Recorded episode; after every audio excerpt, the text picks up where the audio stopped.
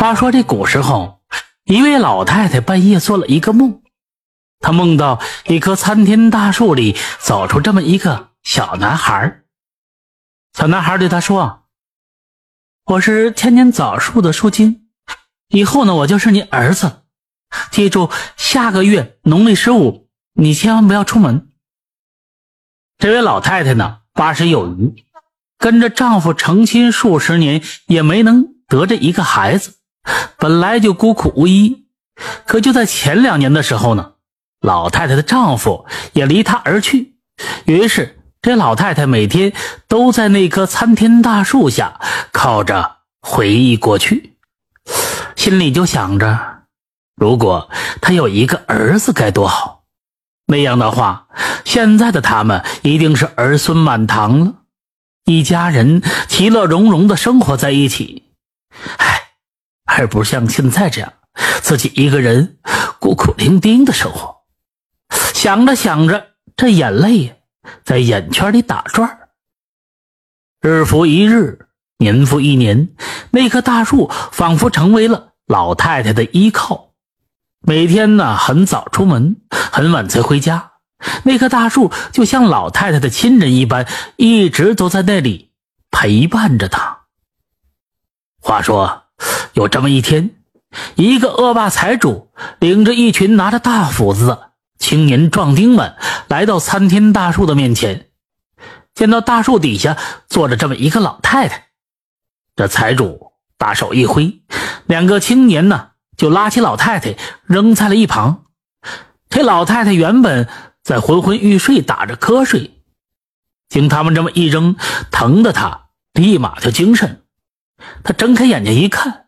只见面前好几个人拿着大斧子，来势汹汹，好像要砍这大树一样。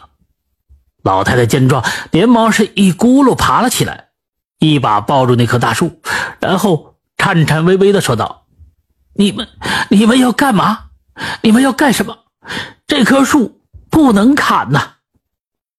这财主一听这话就乐了：“怎么就不能砍了？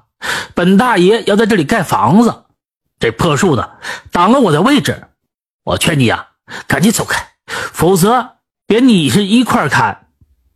然而老太太就是抱着这棵树不撒手，这棵树是我的，是我的孩子，你要砍就从我的身体上砍过去。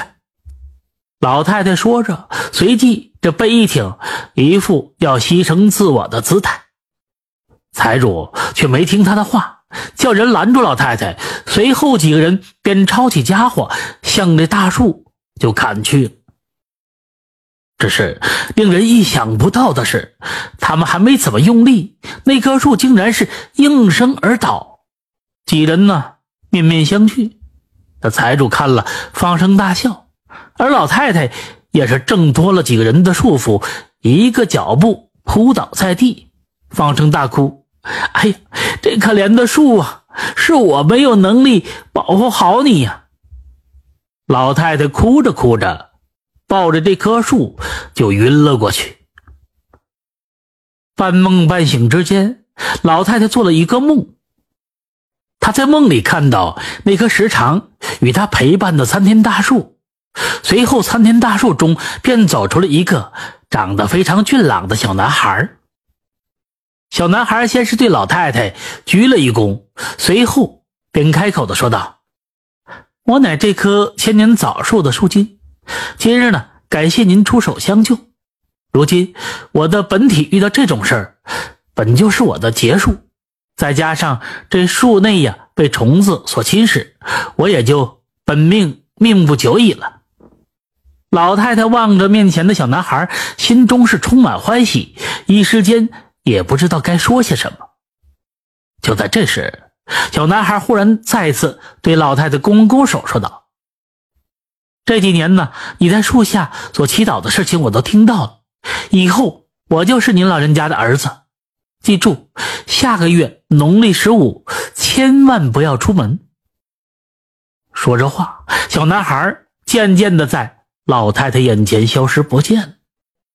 当老太太再次醒来的时候，她愕然的发现自己并不在那棵树前，而是回到自己家中。想起刚刚那群人砍掉的树，又想起刚刚自己做的梦，连忙跑出去看。结果再看，哪里还有参天大树的影子？那个地方早被夷为平地，仿佛这树从来就没有存在过一样。这时间很快便来到下个月的农历十五。老太太本想啊，这天出去买点东西，但却忽然想起上个月她做的那个梦，于是便留在了家里。到了晚上，门外忽然刮起了一阵大风，这大风猛地将老太太家的这家门吹开，然后呢，便看到一道金光直冲老太太的肚子而去。这老太太忽然感觉这肚子一疼，紧接着肚子越来越大。这不到一刻钟的时间，这肚子宛如十月怀胎一般大。就在老太太惊诧的时候，肚子里突然一松，又恢复了原样。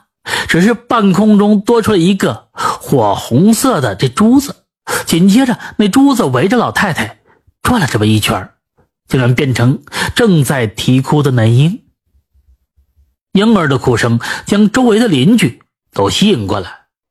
没过多久的时间，整个村子里都知道，一个八十多岁的老太太居然还生了一个孩子。话说，这孩子跟普通的孩子完全不一样，竟然在一年之内就长大成人了。老太太短短的一年时间，就像度过了整个人生一般。这母子两个好不快活。老太太看着儿子长大，又看着儿子娶妻生子。八十五岁那年，他就闭上眼睛离开了。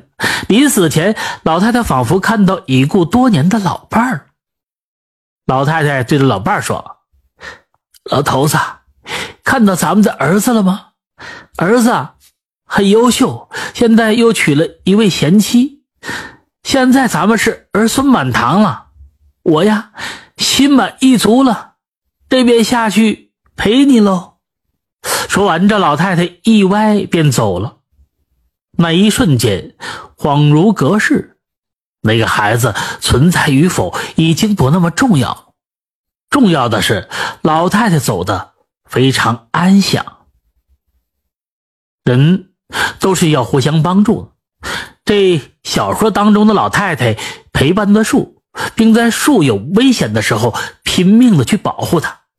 树精懂得报恩，成老太太的儿子，还老太太这么多年的心愿。部分老人在老了的时候都比较爱闹，非得把儿女的生活搅乱了不可。其实呢，你可以这样想：老人爱闹，他走的时候你就松了一口气儿；老人要是一直安安静静的。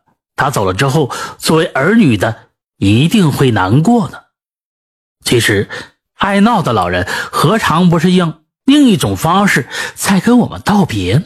感谢收听名城故事会，喜欢听故事的朋友，那就点个关注吧。